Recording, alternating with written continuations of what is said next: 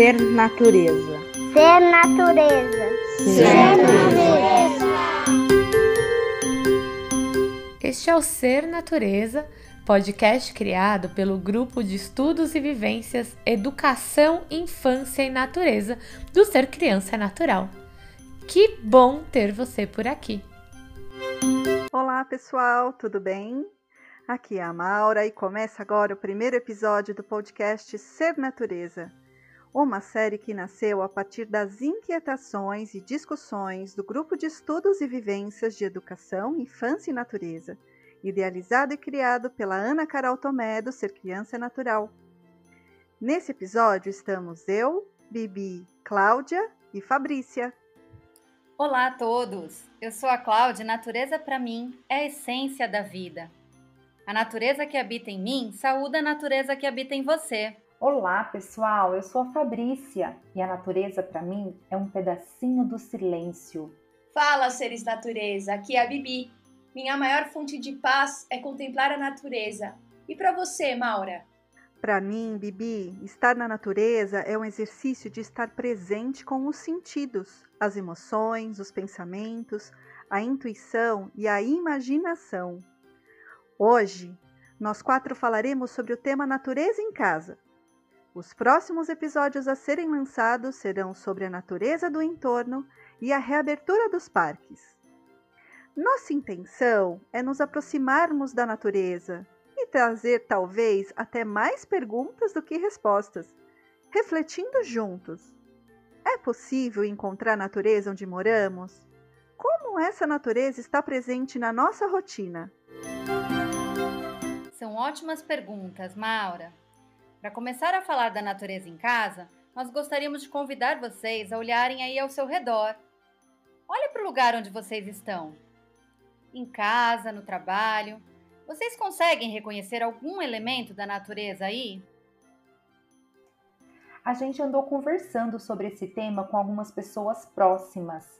Meu irmão, que mora em apartamento, diz que não tem nenhum vaso e nenhuma planta em sua casa. Eu ouvi algumas pessoas falando que quando precisam de natureza, gostam de fugir para a praia ou para o campo. É, pelos relatos que ouvimos, quase sempre associamos a natureza a um lugar fora. É como se a natureza estivesse no parque, na praia, na grama do jardim. Vocês percebem? Bom, então eu acho que, que cabe uma outra pergunta. Quando foi que nós deixamos de nos incluir na natureza? Que eu me reconheço como parte dela? Eu entendo que também sou natureza. Como eu me relaciono com ela? Olha ao redor novamente. Do que é feito o aparelho que você está escutando esse podcast? Qual a matéria-prima dos móveis da sua casa, das suas roupas, das embalagens, das paredes ou do vidro das janelas? De uma forma ou de outra, qualquer coisa que está ao nosso redor utilizou-se de algum elemento da natureza, seja a água ou a madeira na sua confecção, ou os minerais, como o ferro, na sua matéria-prima. Ah, Bibi, e os nossos alimentos?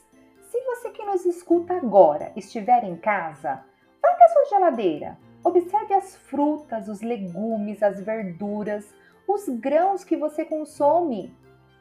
Vamos pensar no ciclo da vida até eles estarem aí com vocês.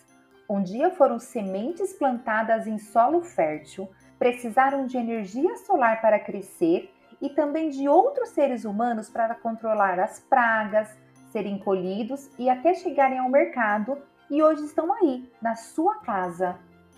E o ar que respiramos, de onde vem? Emanuele Cotia, no seu livro A Virada Vegetal, diz que os animais superiores só podem viver porque respiram resíduo do metabolismo vegetal. E o que isso quer dizer?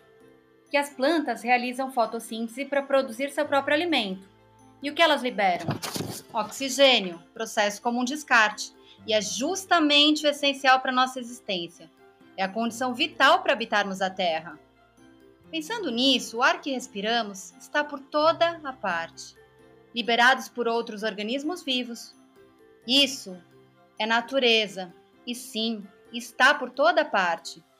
Então, quem depende de quem? Quem precisa de quem? Nós quem dependemos da natureza. Rita Mendonça disse num TEDx que a ideia de natureza que um povo tem define sua ação sobre ela. E essa ideia de natureza, que prevalece hoje, a considera como uma máquina, um recurso, coloca ela a nosso serviço, submete, desequilibra e destrói. E eu? Qual a minha ideia de natureza?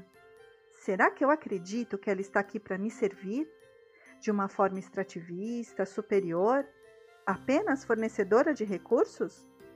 A gente compartilha o mesmo tempo e espaço com outros seres vivos e muitas vezes nós, que somos seres humanos contemporâneos, acostumados com a velocidade das informações, internet, ligados a tecnologias modernas, todas aí à nossa disposição, acabamos apenas passando na vida e muitas vezes nós não estamos na vida. A pandemia da Covid-19 nos obrigou a estar dentro de casa. E a natureza está aqui para nos ensinar sobre o ritmo, sobre o tempo. Seres natureza, vocês já plantaram alguma semente? O germinar de uma semente pode despertar na gente, nas crianças, a percepção que existem outras formas de vida. Como seria observar o processo dessa experiência? Cada semente em seu tempo, seu ritmo, com suas necessidades de água e luz. Boa ideia! Vocês já plantaram feijão em casa? Alguns grãos de feijão com algodão, com água, a gente consegue ver a vida brotando a partir das sementes que são portadoras de vida. E as sementes são infinitas. As plantas produzem sementes e frutos em abundância, como em uma forma de generosidade, de cooperação com o meio e compartilhamento com os outros seres. Já pensou se nós plantássemos todas as sementes dos alimentos que consumimos? Como ficaria a nossa casa? A natureza é muito abundante e, pensando nisso, as sementes são infinitas.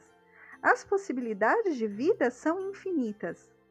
A maneira como cada um se relaciona com essa natureza também é tão diferente o Davi Le Breton, no seu livro Antropologia dos Sentidos, relata quantas mil florestas existem em uma só. Depende de quem passa por ela e de como é atravessada, relacionando o universo de sensações com história pessoal. Ele diz que indivíduos diferentes não são sensíveis aos mesmos dados. Existe a floresta do passeante, do indígena, do caçador, dos animais, da árvore, do dia e da noite. E na sua casa, quantas casas será que existem? Pensando nos moradores dela, nos seres vivos que nela habitam, quantas casas devem coexistir aí com a sua? Aqui onde eu vivo é a casa do George também, um gafanhoto que está passando na quarentena comigo. E desde que eu coloquei um vaso de fibra de coco, passarinhos passam por aqui para construir os seus ninhos. Com isso, o gafanhoto vive escondido, com medo dos seus predadores. Aqui tem um louva-a-Deus que mora na pitangueira do meu jardim. Tem a casa da pitangueira e a casa do louva-a-Deus. E ainda, quando está em fruto, um casal de sanhaço vem todos os dias comer pitanga no meu quintal. A minha casa também é a casa das minhas filhas, da Lara e da Sofia. E aqui parece uma casa diferente a cada brincadeira e invenção. No mesmo TED que falamos antes, Rita Mendonça também diz que quanto mais atentos à nossa relação com a natureza, mais sentimos o fluxo da vida em nós, porque nós somos natureza. Quando estamos presentes nessa relação, estaremos mais inteiros no contato e interação com os outros seres vivos que habitam o nosso planeta, com os outros seres natureza, construindo uma sociedade mais equilibrada porque todos os seres estão interligados, disse Ailton Krenak, e o envolvimento das comunidades humanas no planeta é urgente, pois só assim podemos compartilhar o zelo pela nossa casa comum. Tal começar pela sua casa?